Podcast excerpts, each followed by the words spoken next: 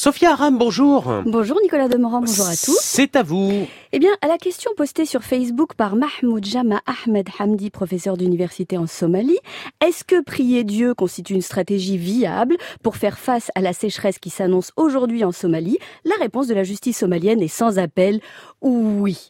Prier est bien une stratégie viable pour lutter contre la sécheresse et c'est d'ailleurs pour aider l'incrédule à retrouver la foi que ces juges l'ont condamné à deux ans et demi de prison, histoire de lui rappeler que douter, c'est blasphémer et penser, c'est pécher. A priori, c'est révoltant.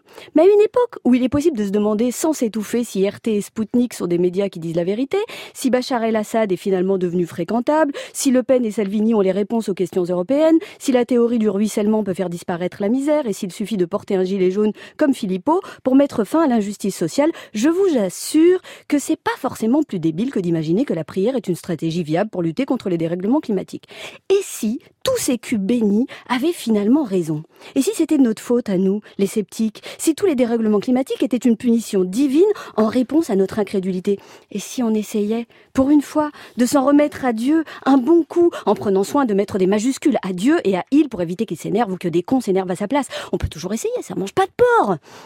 Franchement, on sait tous que Dieu est soupolé, qu'il faut pas le chauffer, que sur un coup de colère, il est capable de décider de noyer l'ensemble des espèces vivant sur Terre, même les poissons. On le sait, c'est écrit. Il y a peut-être juste un truc qui coince, je sais pas, moi, le mariage pour tous, l'IVG, la pilule, le préservatif, je sais pas, ou la sodomie.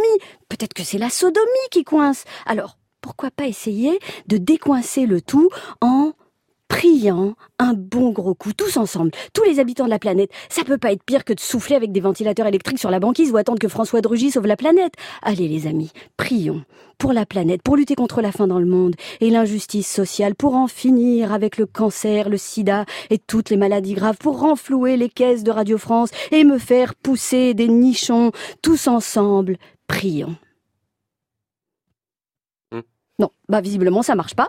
Alors euh, ce que je propose, c'est qu'on sorte définitivement la tête du bénitier avant qu'il y ait plus de, flotte dedans, qu'on arrête de croire que c'est la stratégie des petits pas ou la foi dans le progrès qui nous permettra de répondre au dérèglement climatique, qu'on arrête de croire à tout et n'importe quoi, et que même s'il est urgent d'arrêter les pailles et les touillettes en plastique, eh ben ça ne suffira peut-être pas pour qu'il pleuve en Somalie. Merci Sophia